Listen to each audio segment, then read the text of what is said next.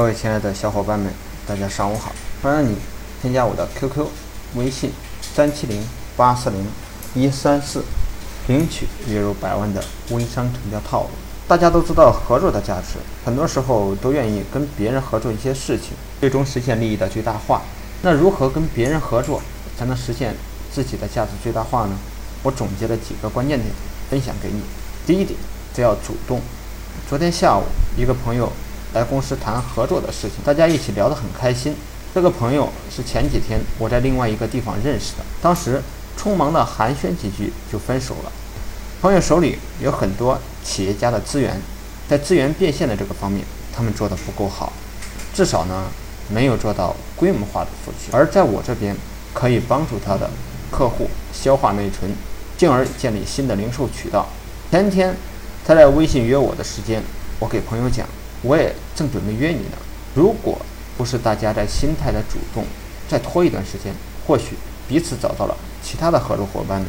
但凡是好机会，一定是极其抢手的。一旦遇上让自己心动的机会，主动是抓住机会达成合作的必要前提，而且还要学会适应别人的节奏。第二点呢，就是利益设计，无论跟谁合作。首先要考虑的是别人的利益，别人能不能实现价值的最大化？在这里呢，要学会忘记自己的利益。我经常会碰到一些企业老板，他们很想拉我跟他们一起做项目，他们出钱出力，还让我拿利益的大头。遇到类似的情况，我都会拒绝的，因为我不想挑战人性。一个项目能不能成功，未来能不能做大，其决定因素的产品和运营团队，而我。只是个军师而已，但如果你让一个军师成了主公，这个事情不就本末倒置了？把合作方的利益考虑清楚，双方才有机会去全力投入时间、精力和资源。只有做到了如此，项目才有机会成功。如果项目失败了，再多的预期利益也是枉然。当你的焦点在利益上的时候，或许得不到利益。反之，当你的焦点是把事情做好，让别人因此而受益的话，你自己的利益也就顺带实现了。第三点呢，就是要多看优点，少看缺点。很多人跟他人合作的时候，往往习惯于用自己的价值去判断别人的言行举止。你要的是别人的优点和长处，毕竟人无完人。缺点的部分是不是人品本质的问题？如果是这样，这样的缺点是坚决不能容忍。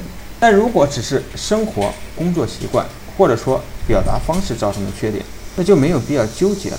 喜欢看别人优缺点的人，其实是不自信的表现。通过看到别人的缺点来进行自我的安慰。但凡不自信的人，做事情的时候就容易把事情转到自己手里，因为不够自信，总是害怕失去或失败。术业有专攻，想办法把你自己的优势发挥到极致就够了。就是大家能不能做到样样精通，所以才需要合作的。合作不是低人一等，而是彼此平等的贡献价值。道理谁都懂，但执行的时候往往会忽略常识，这也是很多有能力的人最终没有取得巨大成就的核心所在。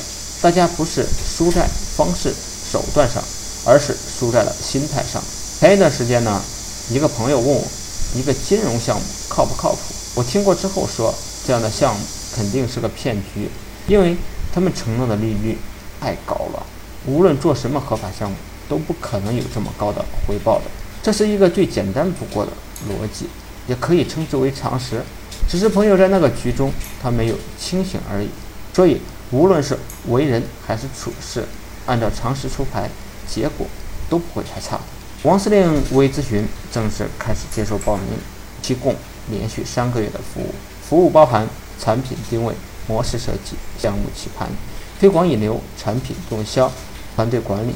咨询服务，咨询报名，直接添加微信三七零八四零一三四即可获得价值九千九百九十九元往期课程录音及项目资料，一仅限每天前十名。